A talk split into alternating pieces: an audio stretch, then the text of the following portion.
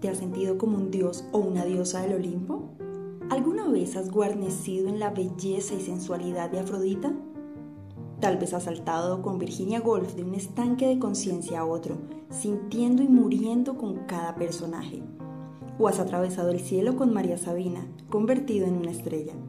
Dentro de cada ser humano existe una infinidad de personajes, arquetipos que quieren revelarse por eso hemos creado este espacio para ayudarte a despertar tu verdadera esencia, transformar tu mirada hacia el mundo y desarrollar a plenitud tu propósito de vida.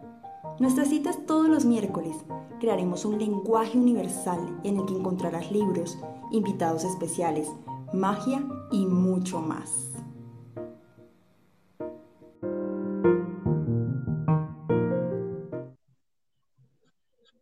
Muy buenas noches, amigos y amigas. Bienvenidos a un episodio más de su podcast Arquetipo Literario. Mi nombre es Liliana Rojas y es un gusto para mí estar de nuevo, de nuevo aquí con ustedes hoy, miércoles 6 de abril. Bueno, y hoy tenemos una sesión este mes, aprovechando que es el mes del libro, abril. Vamos a tener nuestras sesiones enfocadas en lo hermoso de la lectura, de los libros, de este mundo maravilloso que, es para aquellas personas que, nos gusta, ¿no? Sumergirnos en mil millones de libros y poder aprender a través de ellos.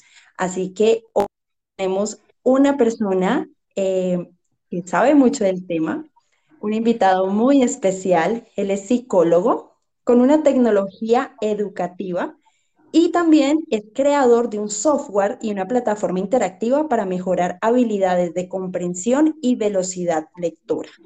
Y adicional a ello, es un gran ser humano, un hombre profesional dedicado a su familia, a lo que hace, amante de los libros. Y pues hoy tenemos el honor que nos acompañe en este episodio eh, desde la Ciudad de México. Él es Miguel Ainca. Muy buenas noches, Miguel, ¿cómo te encuentras? Hola Lili, muchas gracias. Buenas noches. Muy bien. Y pues muchas gracias por la invitación y por esa presentación tan bonita. Miguel, sí, qué gusto que nos acompañes esta noche, qué rico em, que estés aquí porque pues eres un conocedor de este tema. Em, entonces, pues es muy especial que te encuentres aquí con nosotros. ¿Cómo has estado, Miguel? Pues acá todo bien. Este, en México en estos días cambiamos de horario, así que andamos un poquito ahí como en la, etapa de, adaptación y con, calorcito durante el día, ¿no? Entonces en esta, en esta etapa del año. Claro. aparte de ello, pues bien, digo, pues como la, etapa de primavera, ¿no? Y, y, eso también como que da, da más energía. Sí, total. Sí, sí, ya empieza la primavera, sí. La época de la florescencia, qué lindo. Súper, Miguel, qué bueno. Bueno, Miguel, voy a empezar con la primera pregunta, la que le hacemos aquí a nuestros invitados especiales, y es que cuéntanos, Miguel, ¿cuál es tu arquetipo? Uy, pues eh, de, la forma en la que tú ah, lo, lo, has platicado con tu audiencia, este, y bueno, poquito tal vez trayendo a la memoria los, los arquetipos que tú, que tú has explicado también. Ah, fíjate que, es como un, tal vez un dato curioso, que por ejemplo cuando nosotros hicimos o, yo solicité a, un diseñador gráfico que me hiciera el logo de, de, la empresa, que tenemos una empresa de lectura rápida que usamos un método que se llama lectura de excelencia y yo le solicité al, diseñador que me hiciera un logo y él me, presentó la propuesta con un león. Sí. Y años atrás, cuando yo le solicité a alguien que me ayudara a hacer la, la página de para también para el curso de lectura rápida, esa persona puso así en la, en la parte, en el encabezado de la página de Facebook también, también un león. Okay. Y fueron dos personas distintas y a lo mejor con unos tres años de diferencia entre uno y otro, por separado los dos eh, retomaron como, como esa figura, ¿no? Para presentarla. Entonces, a lo mejor yo pensaba un poco que, que ese es, por, por ahí podría ser, ¿no? La forma en la que los demás perciben la propuesta. Y bueno, pues que, tiene, que, está, que está ligada a mi persona. ok, está genial. O sea que el león. Bien. ¿Y para ti qué representa ese león, Miguel? ¿Cómo te identificas con él? Pues mira, digo, no, no sé si, si así lo sea o sea, si esté, ¿no? Pero para mí esa, esa parte de león pues tiene que ver con la fortaleza. Ok. Y, y bueno, mm, cuando me lo han presentado como propuesta, a mí también me ha gustado y lo, y lo hemos retomado y lo tenemos nosotros precisamente porque digamos que eso es lo que buscamos comunicar, ¿no? Eh, cuando una persona se acerca a nosotros y nos dice que tiene, pues podríamos decir, una cierta área de oportunidad o una cierta debilidad en su lectura, pues lo que nosotros buscamos es ayudarle a transformar eso en una fortaleza, en una cuestión que le dé, pues, como cierta postura, ¿no? Ante, ante la lectura. A lo mejor esa, esa, esa, parte del, del león que, que se ve como, pues, mucho más Mm, tal vez centrado en, la actividad, atento, eh, y pudiera parecer contradictorio, pero nosotros enseñamos lectura rápida, pero la actitud que se busca no es como de aceleración, ¿no? Como de vamos rápido, ya acabado pronto, como, como si fueran corriendo, ¿no? No, no, sino al contrario, como que identifiques bien el terreno en el que estás, te plantes bien en él, mayor confianza para desplazarte, ¿no? Entonces, por, ahí va un poquito como, como la identificación con esa figura. Súper, genial, Miguel, qué, qué bonito como lo dices. Muy bien, Miguel, excelente. Eh, bueno, Miguel, y quisiera que nos contaras un poquito cómo empezaste, por qué decidiste tomar este camino de los libros, de la lectura, de dónde surgió ese amor por, por este proceso.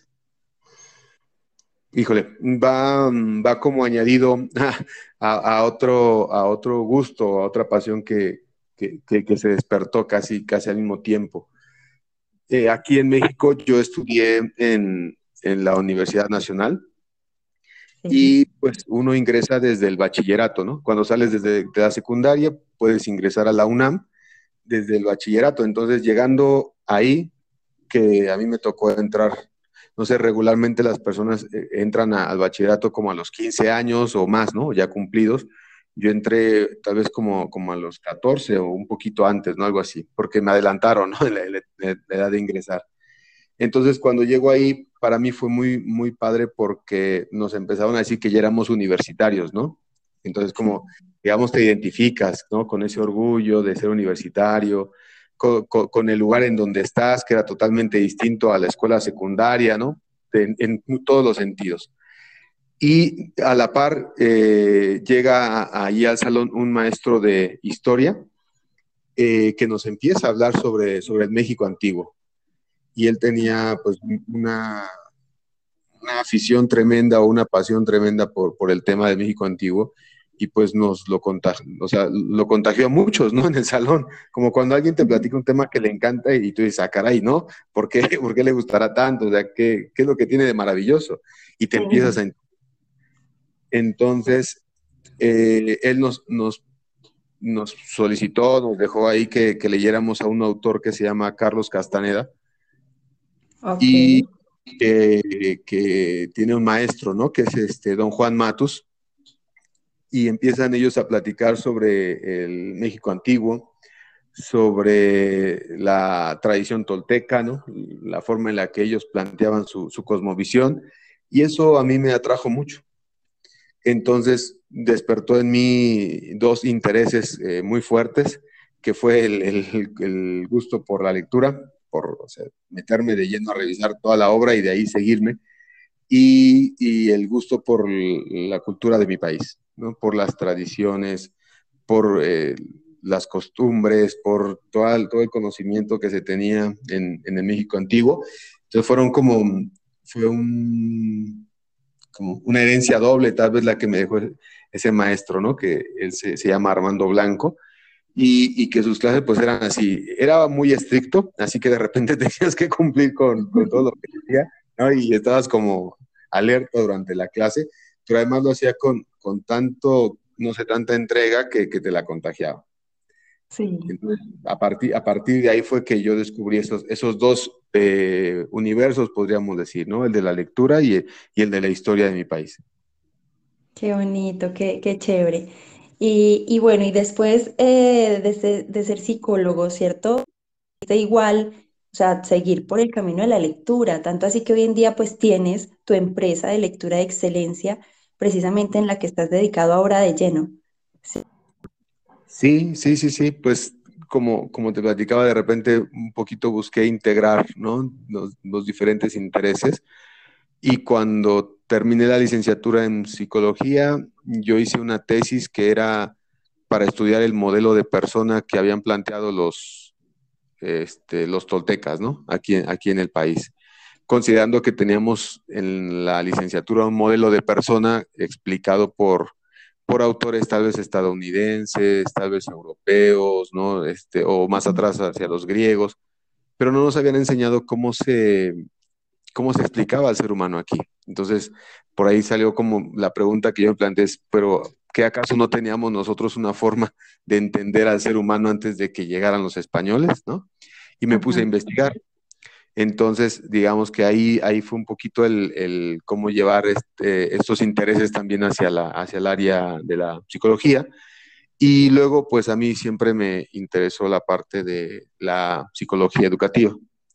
Tal vez no, no me interesé tanto por la clínica, pero me agradó mucho siempre empezar a aprender cómo es que el cerebro o qué hace el cerebro para aprender, ¿no? Ah, digamos, en esa, en esa y pues como tenía yo ese, ese interés o esa proclividad por, por entender qué pasa cuando nuestro cerebro aprende, pues llegué hasta la parte de la lectura rápida.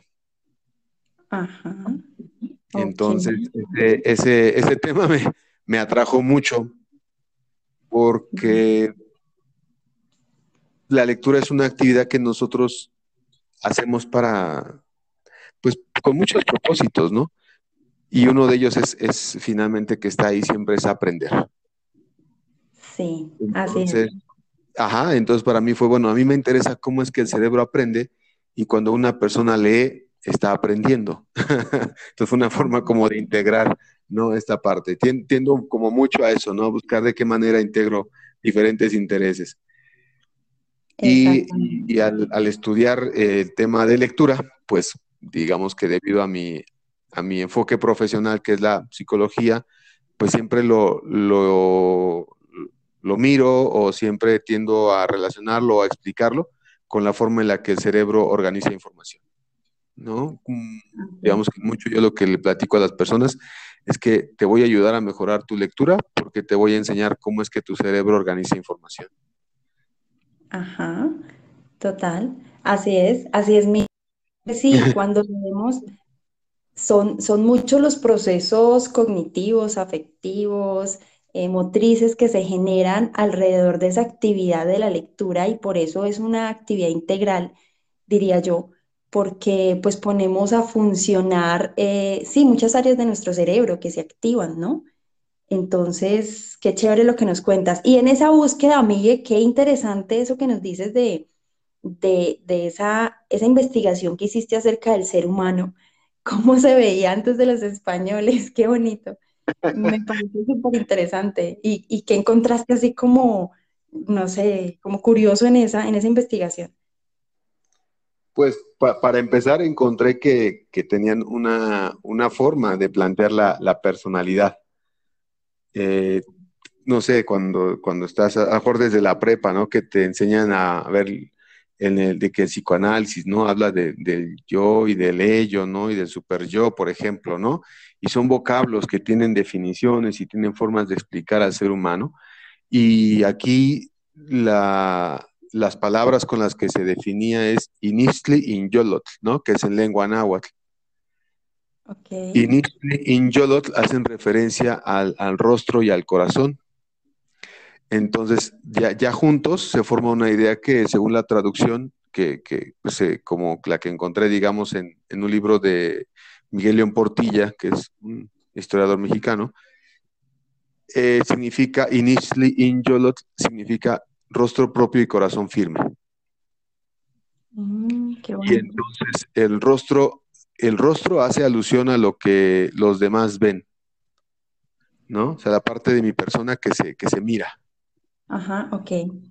Y, y, no, y ya después escarbando un poquito más en el concepto, pues es, es aquello que se mira, pero no solamente de mi persona, sino del grupo al que yo pertenezco.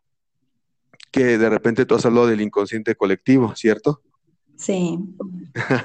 Entonces, en este caso, el, el, rostro era también no el rostro tuyo, sino también el rostro de tu comunidad.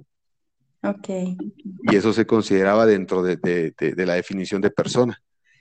Y luego cuando hablaban del corazón firme, pues ahí ya era todo el tema de las emociones. Ok. Y, y considerando eh, un concepto muy fuerte que era el arraigo. El, el arraigo como una, pues, ¿cómo diríamos? Como una situación del ser humano sí. que le da fortaleza en la vida. Ok.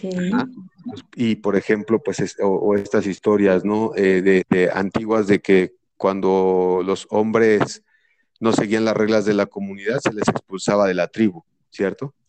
Sí. Y al, y al expulsarlos de la tribu, eso significaba que quedaban en peligro de muerte. Entonces, bueno, eso es, ese es un elemento muy antiguo en la humanidad, ¿no? El pertenecer a una tribu.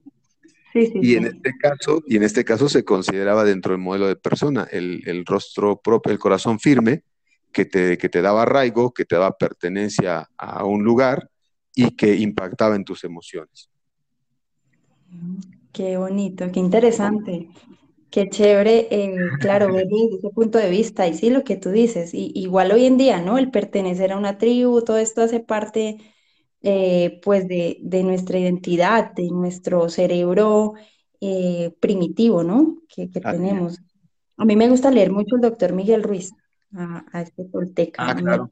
me genial. Sí, eh, él, él, por ejemplo, digamos que ha retomado, ¿no? Como, como desde su propia perspectiva, plantear cómo sería lo, lo, lo, ideal de nuestro comportamiento, ¿no? O como sí. premisas, ¿no? Para que podamos nosotros regular, pues no es justamente nuestras emociones o la parte social o la parte individual. Uh, cuando, cuando a mí me tocó hacer la tesis, que fue algunos años atrás, todavía no estaban los libros de, de Miguel Ruiz. y, bueno, tomé otras, otras referencias bibliográficas.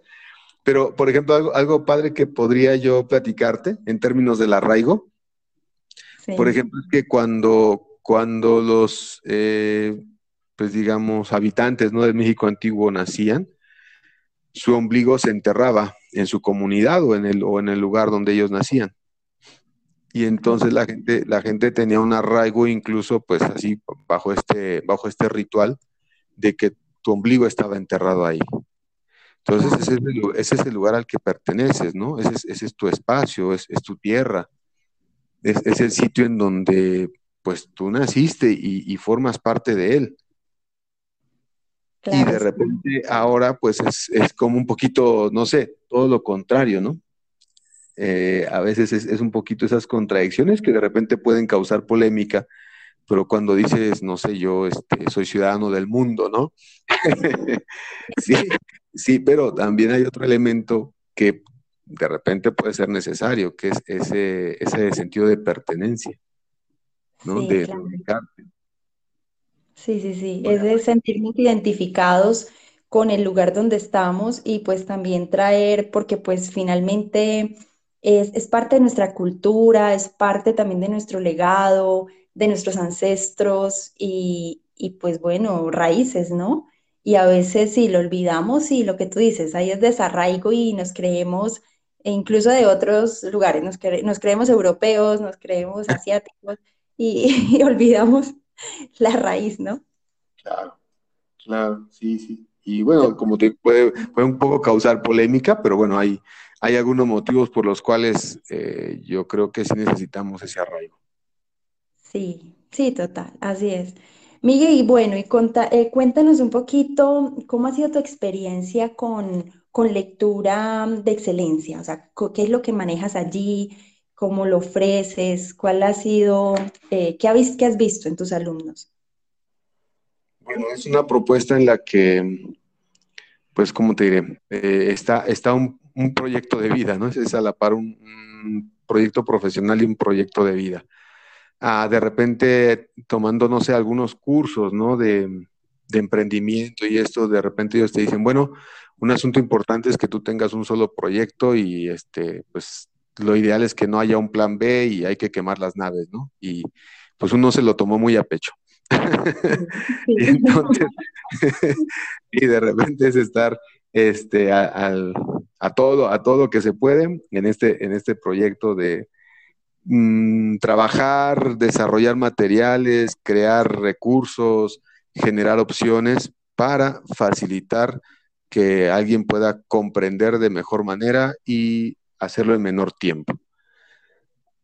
Ok. Entonces, pues, yo, yo me enfoco más en, trabajar con adultos. Eh, con, gente que a lo mejor ya terminó la licenciatura o la, la, universidad, de repente ya están trabajando y se dan cuenta que la forma en la que leen no, no les permite llevar a cabo sus labores o, están pensando en estudiar más, en actualizarse, en, generar un ascenso y se dan cuenta que una traba que tienen es que pues la forma en la que están leyendo no, les favorece. Así es. Entonces a, mí me, a mí me gusta mucho trabajar con adultos porque justo cuando alguien está, yo siento, en esa etapa de la vida, es cuando más interés le pones o, más empeño o más compromiso generas para hacer algo a tu favor, ¿no? Para cambiar tu situación. Así es, así es. Además que he visto la, bueno, yo he interactuado, he estado en conexión con la plataforma interactiva que tienes, eh, Miguel, y es excelente, es muy dinámica, es súper efectiva y además que también vende los cursos eh, virtuales, ¿no? O sea, si una persona está interesada y pues obviamente no está en México, tiene la posibilidad de a través de lectura de excelencia eh, comprar un curso online, ¿cierto? Sí, así es, así es. es y ahora está esta vertiente que tenemos en la que damos también clases en vivo por Zoom y te puedes conectar desde el país en que tú estés eh, y usar la plataforma, e, ingresar a la plataforma y también estar en la clase en vivo que, imparto. Y a lo mejor algo de lo que tú me preguntabas que en relación con, este proyecto de lectura de excelencia, pues es ese otro, ese otro lado que me ha permitido conocer muchísima gente y muy interesante, ¿no? Porque regular, regularmente, hace rato hablábamos de las tribus, regularmente la gente que se interesa por aprender más, por actualizarse, por eh, seguir ¿no? en, su formación personal y profesional, pues tiene un perfil. Y es un perfil que, para mí es muy agradable, ¿no? Conversar con, ellos, enterarme de qué hacen, eh, saber cuáles son sus proyectos, qué cosas han logrado, incluso es motivante, ¿no? Para uno mismo. Sí. Entonces, casi que ya llevo, no sé, más de 13 años, no sé, ya tal vez 15 años, eh, pues conversando con gente a la que le gusta aprender. Entonces, eso, eso también ha sido muy enriquecedor. Claro, súper. Genial, Miguel. Y bueno, y a, a, las personas que están empezando, ¿cierto? O sea, que que de repente no tienen ese hábito de lectura o no tienen algunas habilidades lectoras y dicen, no, pues me gustaría comenzar, me gustaría eh, empezar a mejorar mi lectura, como qué, qué claves, qué recomendaciones tú les podrías brindar hoy, Miguel? Eh, mira, ya digamos por, por esta experiencia que pues que he ido ahí, digamos, acumulando o aprendiendo ahí con, con los años. Una cosa que yo he detectado que, complica la lectura en los adultos es que no se ha consolidado algo que le llamamos la, atención visual. Y a mucha gente de repente le complica el que está leyendo un texto y lo tiene que leer dos o tres veces para entenderlo. Y a veces ya cuando eres adulto no, no tienes el tiempo suficiente para eso, ¿no? Uno. Dos, de repente hay gente que me ha dicho, es que me pongo a leer y paso mucho tiempo en una sola hoja, hay una voz interna que me dice, ya, ¿no? Ya, ya, deja de, perder el tiempo y, ponte a hacer otra cosa, ¿no? Este, y, eso yo, yo creo que es lo que, lo que de repente complica, que hay gente a quien le interesa eh, la lectura, quien sabe que, que leer es algo agradable, este, que le va a generar beneficios, que le va a aportar ideas, le va a ayudar a ampliar su perspectiva, pero cuando se pone a leer no logra quedarse ahí más de 10 minutos, no sé, 15 minutos. Entonces, tú me decías de, algo que pudiera yo compartir con, tu audiencia, sería eso, que pudieran empezar por eh, consolidar o fortalecer su atención visual. ¿Por qué? Porque a veces cuando tienes que releer algo es porque ibas recorriendo un renglón y de repente los ojos se saltaron a otro renglón. Sí. Ajá, y eso ocurre muy seguido. Sí. Sí, sí, sí. O este, estás leyendo algo y de repente ya tuviste que regresar, ¿no? O sea, una relectura involuntaria. Y muchas veces se cree que es por una cuestión intelectual o aspectos cognitivos. Y, yo con la, con la, experiencia o ya con esta parte que he dado cursos, le podría decir a, la gente que no. No, eh, muchas veces el problema no está, digamos, este, arriba en el, en, el cerebro, en el cráneo, sino está un poquito más abajo, que es en la atención visual. Y te puedo decir que nosotros, por ejemplo, realizando ejercicios para fortalecer la atención visual, hemos logrado que la gente pueda leer mucho más tiempo, que se pueda concentrar, que pueda entender sin tener que releer algo, ¿no? O leerlo dos o tres veces. Y hay personas que llegan, llegan de repente y me dicen, no sé, me pongo a leer 10 minutos y ya me dio sueño, ya me dio cansancio, no avanzo. Y de repente un día llegan y dicen, pasé dos o tres horas leyendo. Oh, sí. es un cambio importante. Bueno, ¿y cómo podrían hacer para empezar a fortalecer ese campo visual, Miguel? Ah, pero no es campo visual, es atención visual, Lili. La atención visual, correcto. ¿Cómo, hacer para fortalecerlo? Por ejemplo, este, pueden hacer algunos ejercicios. Mm, nosotros, te, digo uno así muy concreto, ¿te parece? Sí. Eh, si tú si tú tomas un libro, ¿no? Así, digamos como, como un, ejercicio de regalo para quien nos está oyendo, ¿no? Sí, sí, sí. tomas un libro, tomas un libro cualquiera, así, y le pides a alguien que esté ahí contigo, ¿no? Eh, que, te, que te busque o que, seleccione 10 palabras de las que vienen en ese, en ese libro. Así al azar, que, que esté unas en el primer párrafo, unas en el último párrafo, así, ¿no? En medio de la hoja, así. Y te dan un listado con 10 palabras. Y entonces tú, ya que tengas tu listado, tomas el, librito y cubres uno de tus ojos. Así, así de sencillo. Cubres un ojo y empiezas a buscar esas palabras que te dieron como si fueras leyendo. Tú vas recorriendo renglones. No estás leyendo, estás haciendo un ejercicio que se llama de búsqueda y localización. Exploración, ajá. Entonces tú vas, tú vas recorriendo los renglones, de, así como si estuvieras leyendo, hasta encontrar las palabras que te dieron. Y si ya puestos aquí a poner el ejercicio, podemos dar instrucciones, ¿no? Por ejemplo, buscas cinco palabras con el ojo izquierdo y cinco palabras con el ojo derecho. Y mientras las buscas, también te vas a dar cuenta de a qué ojo le costó más trabajo hacer el ejercicio. ¿Qué ojo se distrajo? ¿Qué ojo se brincó de renglón? ¿A qué ojo casi que había que forzarlo a que se mantuviera eh, recorriendo la página, ¿no? Una cosa importante es que hagas el ejercicio recorriendo cada renglón de izquierda a derecha, porque ahí te vas a dar cuenta si de repente tu ojo ya se quiere brincar o quiere empezar a, explorar la página de manera azarosa o así como que, ay, a ver, por aquí debe haber una, por aquí debe haber otra, ¿no? No, ahí, ahí, te vas a dar cuenta incluso de esa tal vez tendencia o, ansiedad que siente el ojo porque no está encontrando palabras. Todas esas cosas que notes te van a dar información sobre tu atención visual, porque eso que pasa cuando tú buscas palabras también ocurre cuando estás leyendo. Así es. Entonces, ahí en ese momento, ahí en ese momento, tú te das cuenta de qué tan consolidada está tu atención visual para recorrer los renglones de izquierda a derecha, o qué tan, este, pues, complicado es el asunto para tus ojos de mantenerse en una sola página. Cuando lo haces con cada ojo por separado, además puedes detectar cuál es el ojo que necesita más ejercitación. Súper. Está genial ese ejercicio, muy dinámico, muy sencillo de realizar y pues nada, está genial. Súper, Miguel, excelente, mil gracias. Eh, así que ya saben, aquí a nuestros escuchas podemos empezar con ese ejercicio y pues eh, ya iremos, iremos luego compartiendo otros más en otros episodios y también, por supuesto, pues eh, ingresar a la página de no sé, Miguel, dónde te pueden ubicar las personas que también quieran más información, que quieran enterarse un poco más de esta plataforma interactiva que tú manejas, Miguel. Sí, Lili, muchas gracias. Pues mira, eh, en las redes sociales nosotros estamos así como lectura de excelencia, así en, estamos en Facebook, este, en Instagram, en YouTube, es lectura de excelencia. Y la página de internet donde también pueden ver información eh, de la plataforma es lectura de excelencia.com.mx o también nos pueden mandar un correíto a miguel arroba lecturadeexcelencia.com. También es este, un correíto que nos, que nos pueden enviar para pedir información.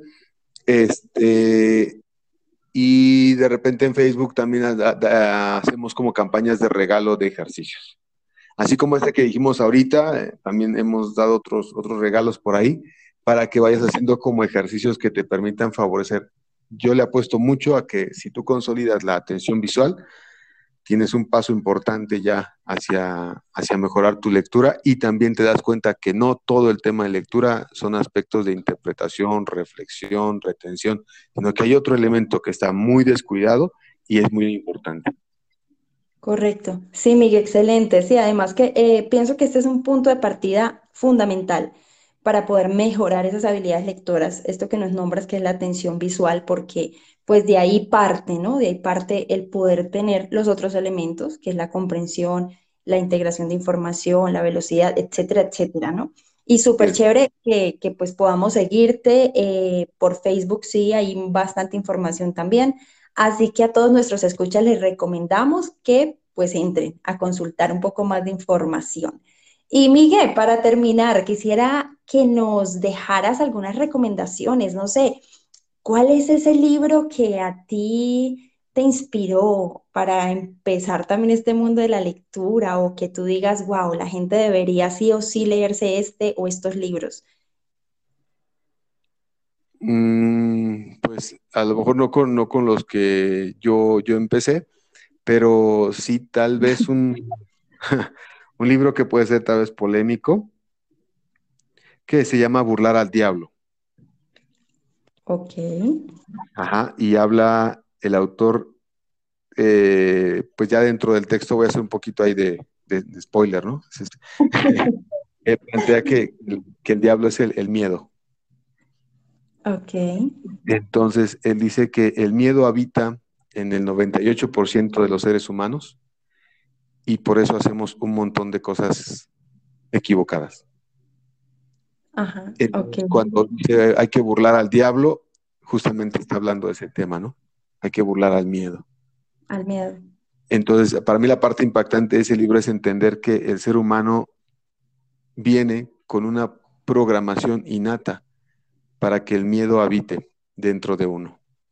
O sea, por alguna razón, ¿no? Todo ser humano ha sentido miedo. Eso está ahí adentro.